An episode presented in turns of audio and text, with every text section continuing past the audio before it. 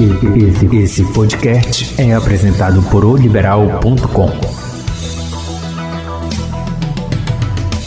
gente tenta se prevenir, já que a melhor prevenção é evitar o tabagismo e o etilismo, a gente também está ajudando a conscientizar os pacientes nesse momento de pandemia sobre algo muito importante. Quer dizer, é, o tabagismo está associado com alterações inflamatórias é, em, em, de diversos mecanismos de ação que diminuem a imunidade do, do, do indivíduo Sim. e ele fica mais suscetível a infecções por bactérias, fungos, vírus, né? E nesse momento de pandemia, é, a gente sabe que os pacientes que são hipertensos, diabéticos e os que têm, por exemplo, doença pulmonar obstrutiva crônica, que a gente chama é, DPOC, uhum. geralmente são pelo enfisema e a bronquite, são pacientes com mais risco de apresentarem as formas complicadas da Covid. Olá, muito bem-vindo ao Hora do Rush, podcast do portal liberal.com. Nesse nosso bate-papo, vamos abordar assuntos variados: economia, política, esporte, cidades e muito mais. Eu sou o Celso Freire e vou sempre contar com a participação de um ou mais convidados especiais nesse podcast Hora do Rush. Os pacientes oncológicos correm o mesmo risco de contrair coronavírus, Covid-19, que as pessoas em geral. A suscetibilidade maior é de desenvolver a forma mais grave da doença, assim como pessoas idosas com pressão alta, problemas cardíacos ou diabetes. Segundo dados da Organização Mundial da Saúde, a taxa de mortalidade geral do coronavírus é de 2,3%. O paciente com câncer fica entre 5,6%. As principais orientações são as mesmas para evitar a contaminação de qualquer vírus: lavar bem as mãos e manter a etiqueta respiratória, usar lenços descartáveis quando tossir ou espirrar e descartá-los. Se não tiver lenço, não usar as mãos, mas o antebraço. É importante também o paciente seguir a recomendação de tomar anualmente a vacina contra a gripe e como os pacientes oncológicos devem agir diante do coronavírus. Este mês de maio tem a campanha Maio Vermelho, que foi criado para conscientizar, prevenir e lutar contra o câncer de boca, alertando a população sobre a gravidade da doença, as necessidades de cuidados e o diagnóstico precoce. E sobre o assunto, a jornalista Cira Pinheiro conversou com a oncologista Paula Sampaio. Cira, é com você. A campanha Maio Vermelho foi criada para conscientizar, prevenir e lutar contra o câncer de boca, alertando a população sobre a gravidade da doença, as necessidades de cuidados e o diagnóstico precoce. Sobre o assunto, eu converso agora com a oncologista Paula Sampaio. Olá, doutora Paula, tudo bem? Olá, tudo bem. Doutora, o câncer na cavidade bucal, conhecido como câncer da boca, além de fatores pré-existentes, ele é ocasionado por que situação? Como ele se desenvolve? Então, o câncer de cavidade oral é um tumor maligno que pode acontecer tanto no lábio quanto em outras estruturas que fazem parte da cavidade oral. São essas estruturas a gengiva, as bochechas, é, a língua, o, o palato, que é o céu da boca, o assoalho bucal então, todos os tumores, quer dizer, transformações malignas que aconteçam em células dessa localização são chamados de carcinomas é, de cavidade oral ou carcinoma bucal. E, geralmente, o, o, o fator de risco preponderante, o fator de risco mais importante, na verdade, são dois, que é o tabagismo e o etilismo, né? Esses fatores de risco, eles principalmente quando eles estão associados, eles representam é, um perigo especial né, para o aparecimento dessa neoplasia. São os fatores de risco mais importantes. A gente considera que cerca de mais de 95% dos tumores dessa região tem como fator causal o etilismo e o tabagismo. Oh. E quem fuma e bebe tem uma chance 10 vezes maior do que o indivíduo que nunca fumou ou bebeu de apresentar câncer em toda a região da cabeça e pescoço, mas em especial da região oral.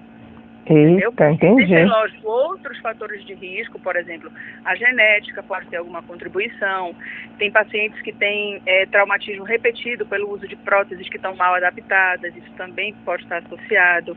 É, infecções virais, o herpes vírus, por exemplo, pode ser um fator de risco, né? Mas os mais importantes, de fato, a exposição solar, quando, o, é, especialmente no tumor de, de lábio, mas o fator, os dois fatores mais é, significativos e mais importantes e para os quais a gente tem que realmente enfatizar a questão da prevenção é o tabagismo e o etilismo associados. Ou seja, quem bebe e quem fuma tem mais chance de ter câncer na, na região da cavidade bucal, na região do rosto, não é isso? Exatamente. Todos os tumores da cabeça e pescoço têm como fator de risco mais importante o tabagismo e o etilismo. Então, somente com essa, com essa medida de parada do tabagismo e do etilismo é possível que a gente reduza em até 25% a chance de vir a ter câncer nessas regiões. E outra coisa que é importante, uhum. na verdade, a gente tem que lembrar bastante que o tabagismo não está associado apenas ao risco de câncer nessa região. Ele também é o responsável pela maior parte dos casos de cânceres de pulmão, cânceres de bexiga e outras patologias que não o câncer, doença pulmonar obstrutiva crônica. E nesse momento de Covid, a gente sabe que também é um fator de risco para apresentar as formas mais graves, os pacientes que fumam, geralmente tem doença é, crônica como, por exemplo, o DPOC, e é um fator que pode estar relacionado a maior risco de gravidade. Certo, já vamos falar sobre a questão relacionada isso à Covid, né? Mas antes, doutora, eu queria é, fazer uma pergunta. Você chegou a falar sobre o uso de prótese, que também pode causar um câncer? Exato, exato. Existe é, na literatura é, a menção de que quando a gente tem a, alguns pacientes que têm um traumatismo repetitivo, ou seja, uma prótese que está mal adaptada, que machuca, que fere aquilo cronicamente, a gente tem que sempre pensar, porque todas as vezes que o indivíduo perceber é, uma ferida ou uma úlcera, uma lesão sangrante ou dolorosa, que ela demora a cicatrizar mais do que 15 dias, isso é um fator de alerta, entendeu? Que podemos estar diante de um caso de câncer de cavidade oral. Então, não é achar que qualquer ferida na boca já é câncer. Existem outros diagnósticos não câncer que podem ter esses sintomas em comum mas ele sem, sem dúvida é um alerta, a gente não pode ignorar esses sintomas. Então, sempre que você perceber é, uma lesão, uma ferida ulcerada, essa ferida que tenha, esteja crescendo, ou que não cicatriza, que começa a sangrar, junto com isso, ou que se ele perceber a presença de manchas ou placas avermelhadas ou esbranquiçadas na língua, no céu da boca, na bochecha, isso também é um sinal de alerta. Quando perceber a presença de um caroço na região do pescoço, que a gente chama de linfonodos, são aquelas ínguas, muitas vezes elas também podem ser um alerta que a gente pode estar diante de um caso de câncer dessa região de cabeça e pescoço, principalmente os da cavidade oral. Uhum. Então, e aí o, o recomendável é que se você percebe que essa lesão está se prolongando, não está cicatrizando, você deve procurar ou um odontologista ou um médico, especialmente o um médico de cabeça e pescoço, uhum. um otorrino, para fazer uma análise inicial. Doutora, de suspeita, né? Certo. E, doutora, na região da cavidade bucal, né, tem a ver também com a falta de higiene na escovação? Sim, exatamente. Então a gente orienta assim, quais são os fatores que a gente pode é, interferir, de que modo eu posso diminuir meu risco de vir a ter um câncer dessa região.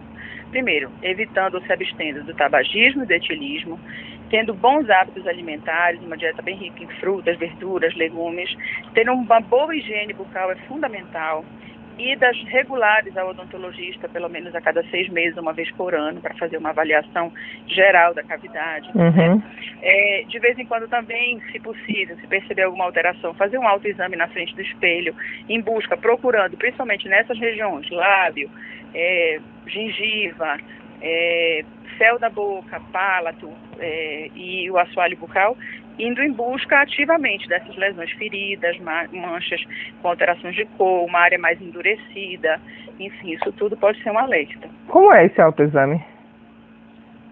O autoexame deve ser feito, na verdade, é, de frente a um espelho, um local bem iluminado e, de preferência, buscando realmente é, perceber ou alterações da cor, alterações da consistência, uma área mais dura, mais é, enrugada, a presença de uma lesão vegetante ou uma lesão ulcerada, uma lesão que começa a crescer para fora, como se fosse uma couve-flor, ou uma lesão que fica funda, profunda, como se fosse uma grande afta, uma área sangrante, né?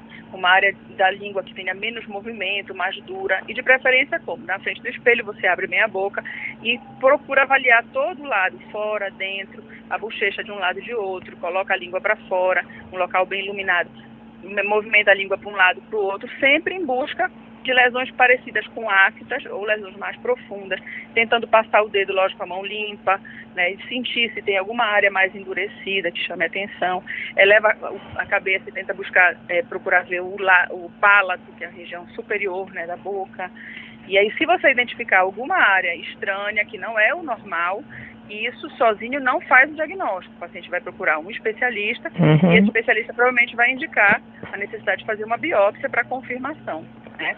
Lógico, lembrando que outras eh, doenças infecciosas, às vezes no fungo, ou lesões por má adaptação de prótese que ainda não são tumor, podem ser responsáveis por essas lesões, às vezes um abscesso dentário, enfim.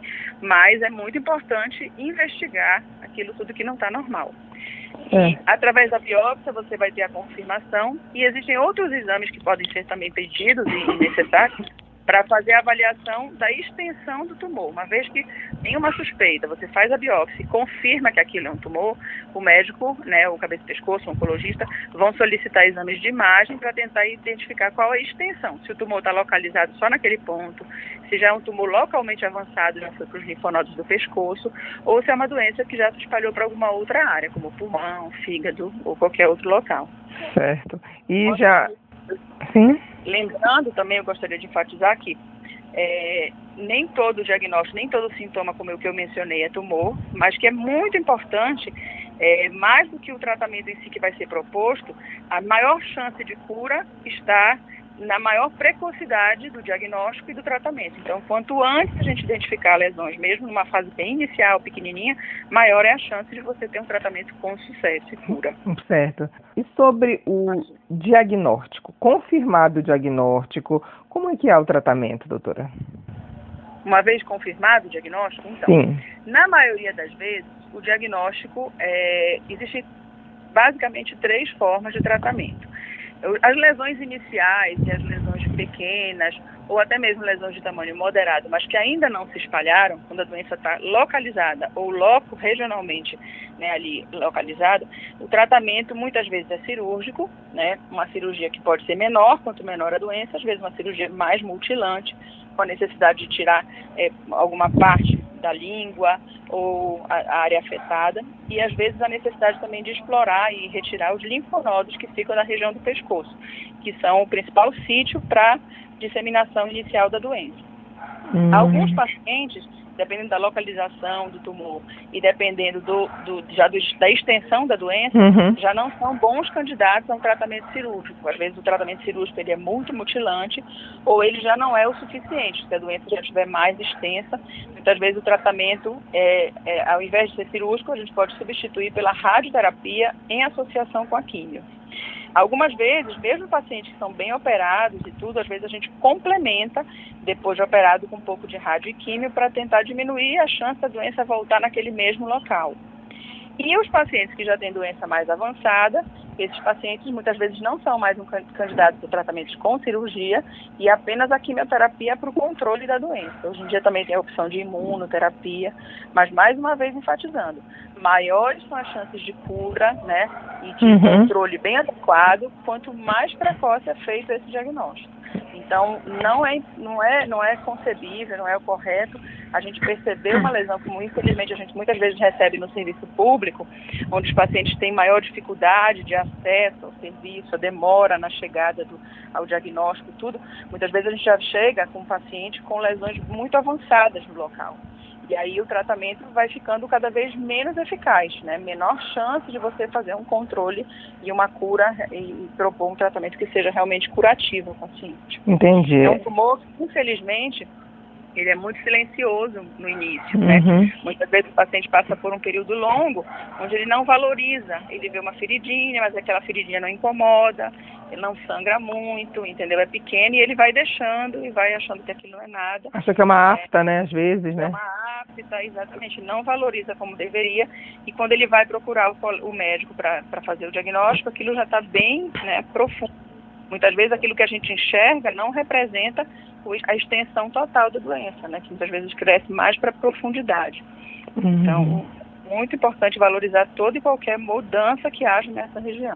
Entendi. Até porque, segundo dados do INCA, né, o Instituto Nacional do Câncer, o câncer da cavidade oral é o quinto tipo mais comum entre os homens e o décimo terceiro entre as mulheres. Então, é um câncer raro, né?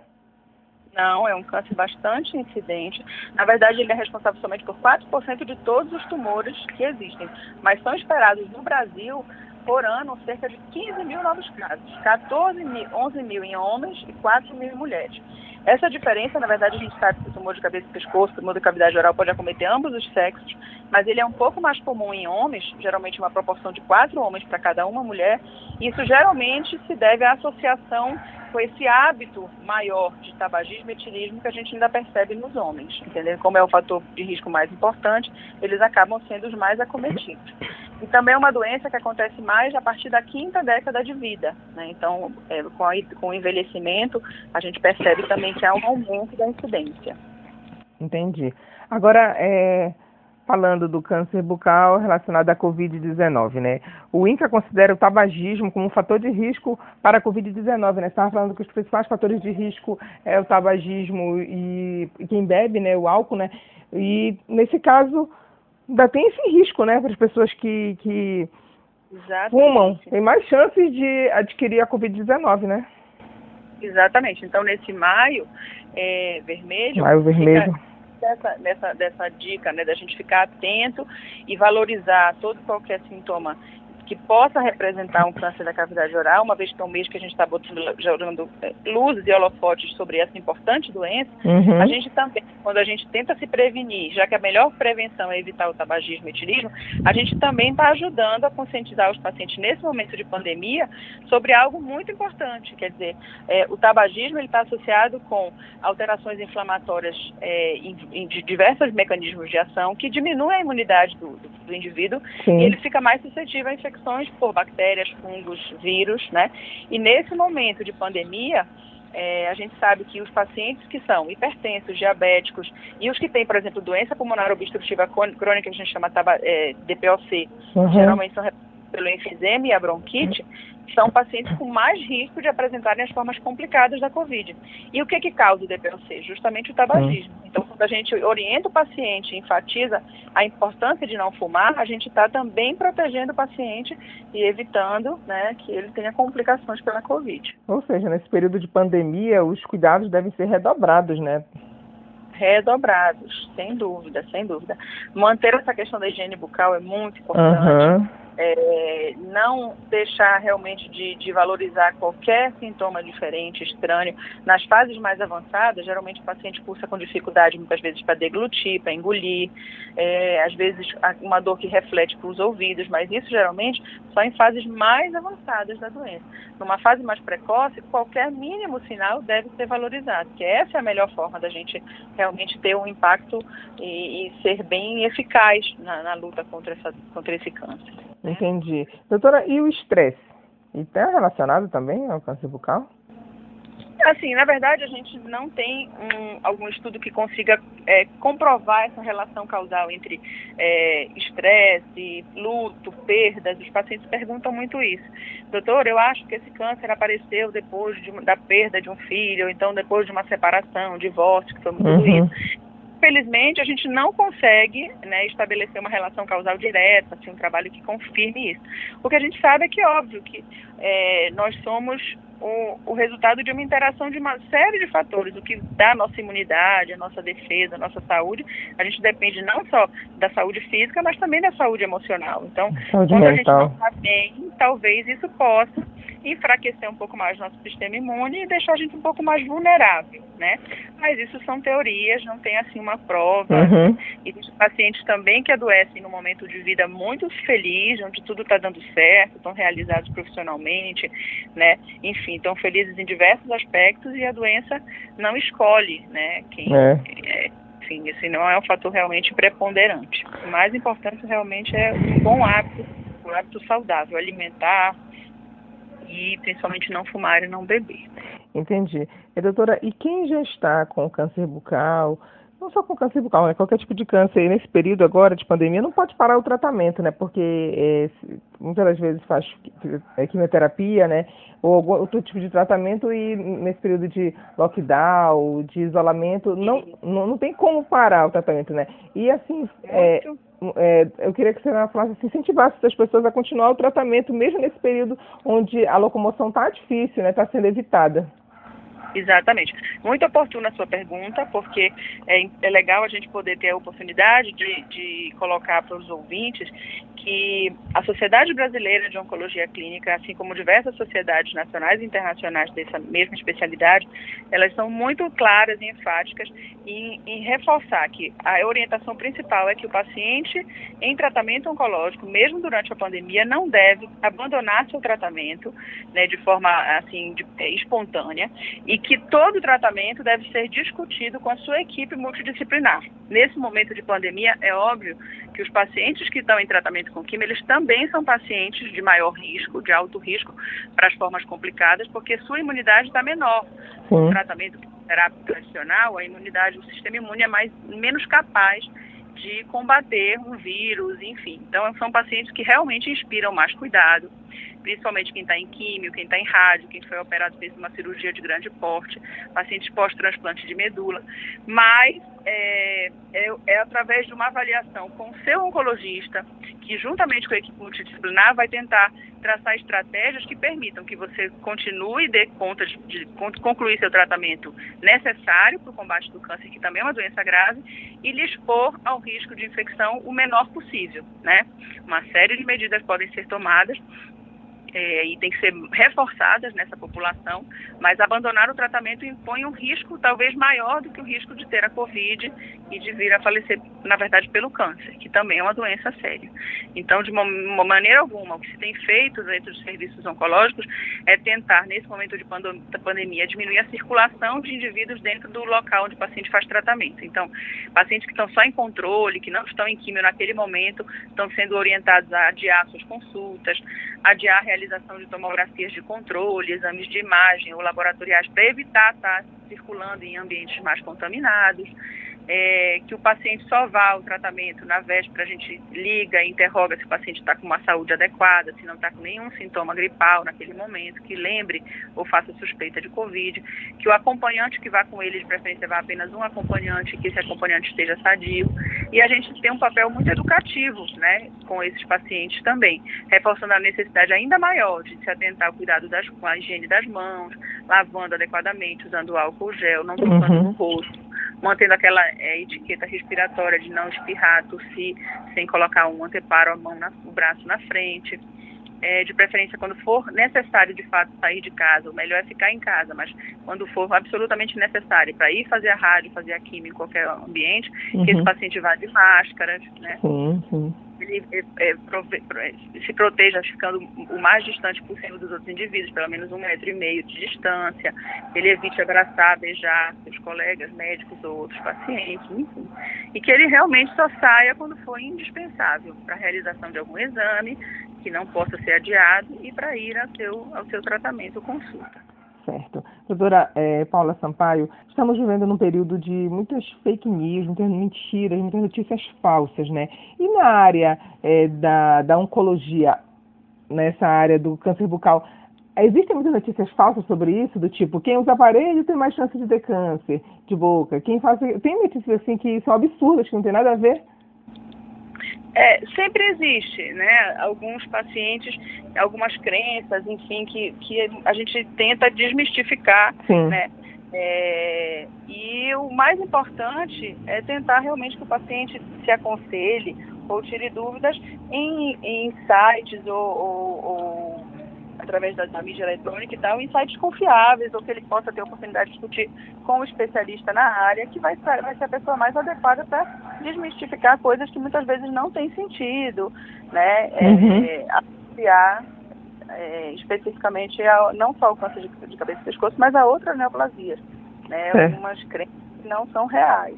Inclusive também é, fake news a respeito de tratamentos, Aqui na nossa região a gente é muito questionado a respeito de, do poder de alguns chás, umas plantas medicinais, uhum. e pacientes que às vezes de forma equivocada optam por fazer tratamentos que não são tratamentos recomendados do ponto de vista é, com nenhuma, nenhuma evidência científica, então uhum. muitas vezes abandonam o tratamento que a gente sabe que tem maior chance de sucesso, como os estabelecidos como químio, rádio, cirurgia, e acabam optando por fazer tratamentos que, é, enfim, que não tem nenhuma comprovação científica, muitas vezes aplicados por pessoas que né, usam de, de má fé nesse momento. Infelizmente. Em momento de fragilidade, então isso tudo deve ser evitado, né? Tem que ter muito cuidado. E realmente hoje em dia fazer medicina baseada em evidência. E a evidência científica maior são os tratamentos padrões, né? Não chás, plantas, muitas dessas dessa medicina é, regional ali, né? Não tradicional, ela pode impor riscos à saúde do paciente. Algumas plantas, alguns chás são hepatotóxicos, podem piorar e complicar ainda mais a vida do paciente. Tem interações medicamentosas às vezes perigosas. Então, é mais nesse sentido que nós temos é, trabalhado e, enfim, várias campanhas tentando desmistificar isso. Entendi. Doutora, mais alguma informação gostaria de acrescentar nessa campanha do Maio Vermelho de combate ao câncer bucal, ao câncer de boca? Sim, eu acho que uma coisa também bastante importante hum. é a gente atentar para a questão da vacinação contra o HPV, é, um dos fatores de risco relacionados também é o câncer de, da região de cavidade oral, principalmente em pacientes jovens, é a possibilidade de, de, de ter, estar associado com o vírus do herpes, né? É HPV, perdão. É, o HPV que é um vírus muitas vezes de transmissão sexual, mas doença sexualmente transmissível, Sim. que pode ser através do, do sexo oral e a gente diminui a possibilidade disso quando a gente estimula a vacinação, né, que é distribuída gratuitamente pelo Ministério da Saúde é, para meninos e meninas na idade escolar. Sim. Essa vacina é segura, né? E com pouquíssimos efeitos colaterais, geralmente os efeitos mais comuns são no local da aplicação, uma área mais vermelhada, dor na hora da aplicação, mas com muito poucos efeitos importantes e a chance de proteger os indivíduos que são vacinados, né, contra o HPV, que é o principal responsável pelo câncer de colo uterino, os cânceres de pênis, mas também cânceres de cabeça e pescoço. Então essa também é uma dica bastante importante. E essa vacina está disponível nos postos de saúde, né, que é mais importante, né? Gratuita é, para as meninas na idade de 9 e 14 anos e os meninos é, geralmente de 11 a 14, né, são, ela, é, ela é disponível gratuitamente para essa faixa etária. Para as demais faixas etárias, é, ela pode ser encontrada na rede privada, né, geralmente são duas doses, com intervalo de seis meses entre elas, e isso é bastante importante. Bastante... É, a, é a prevenção, né? É a prevenção, é onde a gente tem maior atuação, né? Entendi. Não só para e beber, mas também, se possível, se vacinar. Tá certo, então, doutora Paula Sampaio. Muito obrigada pelo nosso bate-papo aqui. Foi muito esclarecedor. Ah, que bom, que bom. Espero poder ajudar mais vezes. Fiquem à vontade sempre que precisar. Contem com a minha ajuda. Tá certo, então. Tchau, tchau. Agradeço a oportunidade também. Muito obrigada. Ok. Tá aí, então, a Cira Pinheiro, bate-papo interessante né, com a doutora oncologista Paula Sampaio a respeito aí da campanha Maio Vermelho de combate e prevenção ao câncer de boca. Então, muitas dicas importantes para os pacientes também oncológicos, como lidar com a Covid-19. Este foi o podcast Hora do Rush, do portal liberal.com. Acompanhe nosso bate-papo sempre às sextas-feiras. Acesse nosso portal liberal.com e as principais plataformas de streaming. Não perca nenhum episódio. Até mais!